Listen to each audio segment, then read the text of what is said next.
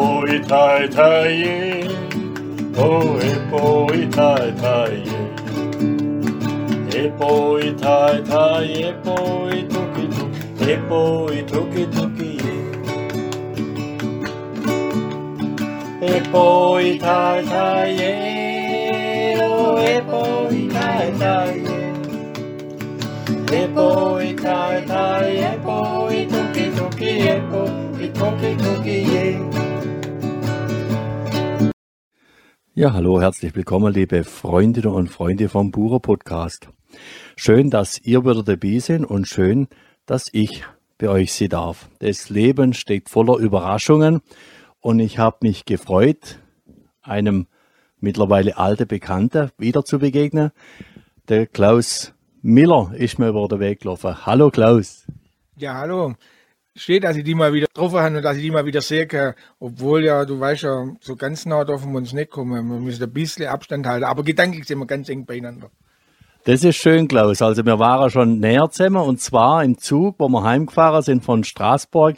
Der ein oder andere Hörer erinnert sich noch an die Episode. Da ist es um den Geist von Weihnachten gegangen. Klaus, du kannst dich noch erinnern? Ja, klar kann ich mich noch dran erinnern. Das war eine sehr interessante Frage, wenn man den ganzen Tag sich in Straßburg rumdruckt auf dem Weihnachtsmarkt und Weihnachten nicht finden kann. Das ist schon eine große Herausforderung. Also da kann ich mich noch gut dran erinnern. Und da ist der Geist von Weihnachten mir begegnet in der Schwarzwaldbahn. Der Klaus hat da einen wunderbaren Beitrag geleistet in der Vorweihnachtszeit. Und jetzt sind wir zusammengekommen, um über das Thema zu reden, wo momentan fast jeden beschäftigt. Es geht um Corona. Und ich habe mich gefragt, wie das wohl der Klaus als gläubiger Mensch sieht. Klaus, wie gehst du mit Corona um? Also Corona ist ein Thema, was alle beschäftigt, auch der Klaus und seine Familie. Wir müssen aber feststellen, bei uns hat sich gar nicht viel verändert, außer dass aus meinem 50%-Job ein 100%-Job war ist, weil meine Kinder nicht mehr in die Schule gehen, ich habe sie den ganzen Tag daheim und vorher bloß den halben Tag. Aber ansonsten leben wir und schaffen und werkeln wie vorher auch betet jeden Tag und danket Gott, dass wir noch gesund sind. Und eigentlich beten wir da dafür, dass er vielleicht entweder alle vier heimholt, aber nicht bloß einer. Das, da wäre wir, das wäre eine schwierige Situation. Aber ansonsten, entweder wir überleben es alle vier oder wir wären alle vier gerne im Himmel. Ja, Klaus, du hast, so wie es es auch hat, überhaupt keine Angst vor der Krankheit, vor dem, vor dem Tod oder, oder wie ist das? Ähm, da kann ich nur, das Beste kommt noch. Nach dem Tod ist meine Ansicht. Tod, wo ist dein Stachel? Also, dass wir sterben, das wissen wir eigentlich jetzt dann 63 Jahre lang. Und äh, gesund sterben wollen sie alle, aber sterben müssen sie trotzdem alle. Auch die Gesunde und die Kranke und die Verunfallte und die, die Herzinfarkte und auch die Corona-Tote und die Grippetote von letztes Jahr. Alle sind sie irgendwie gestorben. Ähm, nur der, der Jesus im Herzen hat, weiß, dass er ewig lebt. Dann weiß er, wo er hingeht. So wie der Verbrecher auf Golgatha. Heute noch wirst du mit mir im Himmel sein. Wahrlich, wahrlich, du bist Gottes Sohn. Klaus, das ist eine zuversichtliche Botschaft, aber viele Menschen haben Angst. Die haben Angst, sich anzustecken, die haben aber jetzt auch wirtschaftliche Sorgen. Nehmen wir mal die Gastronomie oder Menschen, die in Industriebetrieben sind, da geht es jetzt wirklich um die Existenz. Die Leute haben Angst, ihre Arbeit zu verlieren oder sich anzustecken. Was tätst du den Menschen raten? Tja, die finanzielle Situation von anderen Menschen einzuschätzen oder denen einen Rat zu geben, ist aus meiner Sicht recht schwierig. Da kommt, da greift eher der Indianerspruch, da müsste man mal zwei, drei Monate in deren Mokassins gelaufen sein, um da mh, genauer Hilfestellung geben zu können. Aber Angst, das weiß ich ganz sicher, Angst, Angst ist der schlechteste Ratgeber, den man überhaupt treffen kann. Weil Jesus sagt, habt keine Angst, ich habe die Welt überwunden. Ihr seid meine Kinder. Und, und was Sorge anbetrifft, die Vögel am Himmel sie säen nicht, sie ernten nicht und haben alle Tage genug zu essen. Was macht unser Leben aus? Drei Yachten, vier, vier Autos, sechs Fernseher, drei Urlaube, ein paar Ferienwohnungen auf Hawaii oder, oder vielleicht auch bloß in, in Österreich oder in der Schweiz. Was ist wichtig? Wo ist mein, wo ist mein, mein Zentrum? Das ist die Frage. Und für das finde ich es gar nicht schlecht, wenn mal ein bisschen zum Nachdenken angeregt wird. Also du gewinnst der Zeit jetzt durchaus was Positives ab. Man kriegt Zeit zum Nachdenken. Vorher hast du jetzt gerade die Reise und den Urlaub angesprochen. Da machen sich viele Menschen auch Sorgen. Kann ich wieder verreisen? Wohin kann ich reisen? Warum diese ganzen Beschränkungen? Wie siehst du das? Wo geht's dieses Jahr hin in Urlaub, Klaus? Wir machen Urlaub wie immer. Wir sind daheim auf unserem Hof und sind unsere Pferde und machen mal einen Wanderritt oder einen Tagesritt und ja, den viel Fahrradfahrer oder oder Rollerfahrer und sind suchen Kontakt zu den Menschen. Jetzt gerade ein bisschen gehandicapt, aber ich, da hoffe ich, das ist, das ist mein großer Wunsch, dass ich wieder näher zu den Leuten darf, damit, also Gespräche gibt es sehr viele, sehr gute auf der Straße, aber halt mit viel Abstand. Aber das hat schon bewirkt, ich kann mit, mit Leuten reden, die vorher, alle sind ansprechbar. Das, hat, das habe ich ganz positiv empfunden. Ich habe mit einer jungen Frau gesprochen im, im, im, im Einkaufen und wir haben gescherzt miteinander und als wir fertig waren, habe ich gesagt, sehen Sie, das hat Corona das Gute. Vor vier Wochen, also vor vier Monaten vor Corona, da hätte sie gesagt, ja, was will der alte Mann von mir? Wieso schwätzt der mit mir? Und, und jetzt haben wir ein Netzgespräch miteinander. Das hat auch was Positives. Also du merkst Veränderung bei den Menschen. Du bist unterwegs in der Städte, du begegnest Menschen.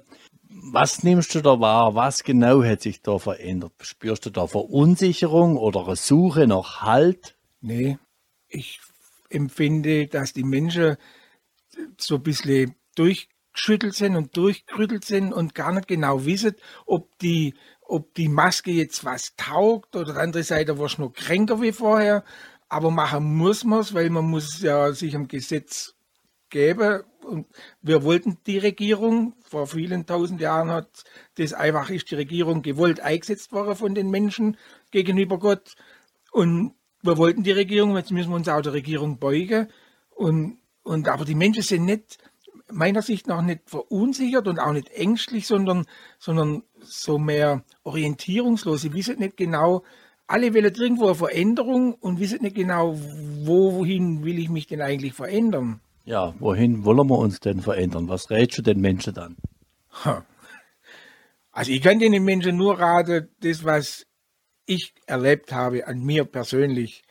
Ich habe in schwierigen Lebenssituationen, wo ich mich verändern musste, wo es einfach dran war, wo ich genau so, wachtrittelt war, dann bin ich immer wütend, lachend, heulend, schreiend zu Gott kommen und hat gesagt, hey, so kann es nicht weitergehen. Entweder du holst mich jetzt oder du hast einen Plan für mich auf dieser Welt.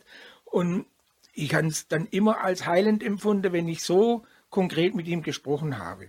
Und wenn ich mich ihm konkret so gestellt habe und er gesagt, entweder ist jetzt ein Schlusspunkt und dann brauchst du mich nämlich auf der Welt, dann hol mich heim oder zeig mir, was ich zu tun habe. Und da habe ich gute Erfahrungen damit gemacht. Und dann hast du einen Wink gekriegt, einen Wegweiser? Ja, ich habe viele Wegweiser gekriegt. Dass ich, Paulus sagt, das, was ich tun soll, tue ich nicht. Und das, das, was ich tun will, das tue ich nicht. Und das, was ich tue, das will ich nicht. Aber man kann es nicht so klar, Gott ist immer nicht. Aber wenn man dran bleibt an Gott, dann kann er dich ganz klar führen. Und er entscheidet nicht heute einen Weg für dich für die nächsten zehn Tage, sondern du läufst mit der Lampe in der Hand, ausgestreckter Arm, da ist Licht drin, das ist Gott. Du machst einen Schritt vorwärts der Arm geht weiter vor und du siehst den nächsten Schritt, ah, da geht's weiter. Das kann mal rechts gehen, kann mal links gehen, aber wenn das Licht Gottes scheint, dann ist es der richtige Schritt, den du siehst. Das hört sich jetzt noch ganz, ganz viel Geduld an, aber wir sind ja gewohnt, Handy, WhatsApp, Facebook, irgendeine Nachricht, zack, schnell wischen, die nächste Information. Woher nimmst du die Geduld, auf dieses Licht zu achten und in Dankbarkeit und Vertrauen Schritt für Schritt zu gehen. Wo nimmst du die Geduld und Gelassenheit her, Klaus? Da habe ich einen ganz großen Vorteil. Ich habe eine gläubige Ehefrau, die mich immer wieder bremst, wenn, wenn ich übers Ziel hinausschießen will oder wenn ich etwas unruhig werde, dann sagt sie, hey, nimm mal Bibel, lese mal, was hat Jesus gesagt, was hat Jesus getan, was hat er dazu geäußert und dann fällt es mir viel, viel leichter, wieder runterzukommen. Meine Kinder in den Spruch schon drauf, runterkommen, Papa, runterkommen. Und, und dann sage ich wieder, ja, seid ruhig, seid ruhig in mir. Ich bin da, sagt Jesus, nicht der Klaus, sagt Jesus, seid ruhig in mir. Ich bin da, ich trage Sorge für euch. Ihr seid in der Welt, nicht von der Welt. Es sind, wir müssen diese Welt durchgehen, wie Jesus auch durchgegangen ist und auch wir gehen ans Kreuz. Unser Kreuz sieht halt anders aus, hoffentlich. Ich will nicht ans Kreuz genagelt werden, also da bewundere ich nicht dafür, echt nicht.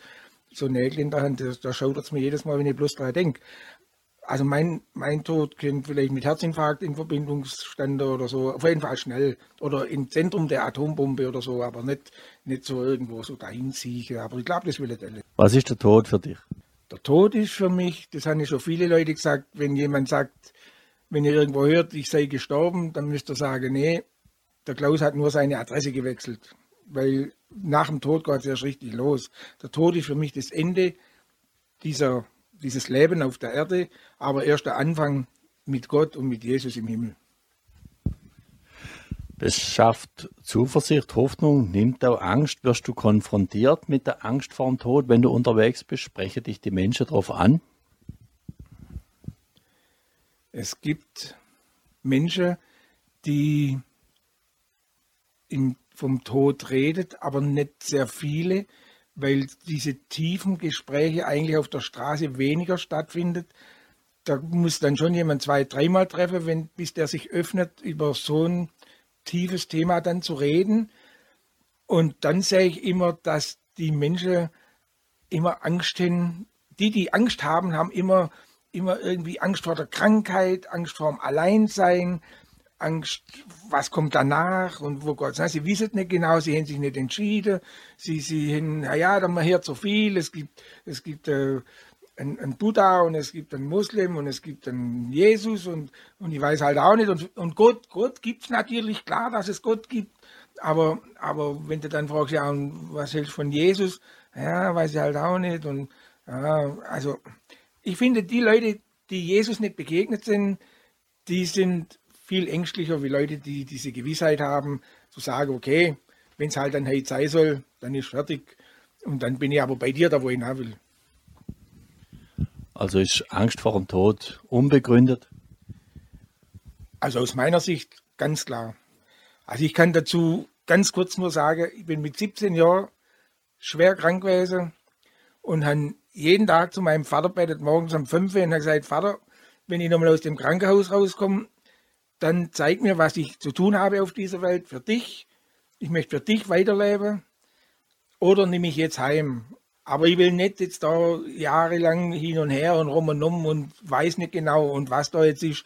Und ja, und ich verspreche das, wenn ich aus dem Krankenhaus rauskomme, ich höre auf mit Rauchen. Ich war 17 Jahre alt, ich habe bestimmt schon drei oder vier Jahre geraucht und ich habe gesagt, ich verspreche, dass ich hier auf mit Rauchen, wenn ich da nochmal rauskomme. Ansonsten gehe ich auch gleich. Fertig.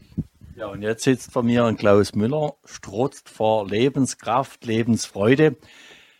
Hast du noch ein aufmunterndes Wort für die Hörer vom Bucher Podcast in der Zeit jetzt? Ich kann nur sagen, mach es so wie mir. Dazu müsstet ihr genau wissen, wie wir es machen. Also wir, wir leben halt, wir leben halt ähm, unser Leben hat sich auch kaum verändert. Ich habe es anfangs schon gesagt, unsere Kinder, das ist die größte Veränderung, die Schule. Und, und ich möchte, lese den Gottes Wort, nehmt Bibel zur Hand, lernt Jesus kennen und ihr werdet, ihr werdet die gleichen Aussagen kriegen, wenn ihr eine klare Entscheidung trefft. Jesus wird in euch genau das Gleiche vollbringen wie in mir, in meiner Frau, in unsere Kinder und in jedem anderen Christ, den ich treffe. Jesus stärkt dich er ist mein Halt, er ist meine Ruhe. Und beleuchtet deinen Pfad. Nun braucht man manchmal ein bisschen Geduld beim Laufen.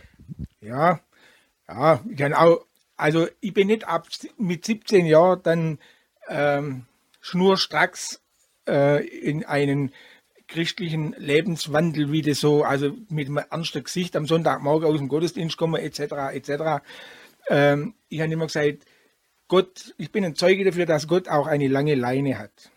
Und ich habe immer gesagt, wenn ich mal, ich habe nie gesagt, Jesus gibt's nicht. Und ich habe nie gesagt, äh, aber, aber ich war nicht jeden Tag hautnah an ihm. Und, und je länger, je mehr Tage das nicht der Fall war, umso schwieriger ist die Situation dann für mich geworden, zum dann wieder in die richtige Richtung einzuschwenken.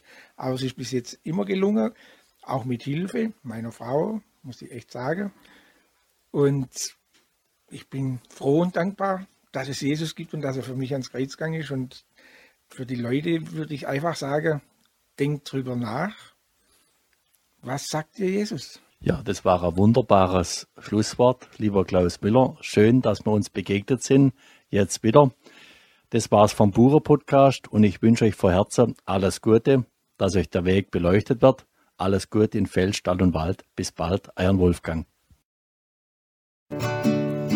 Epoi tai tai,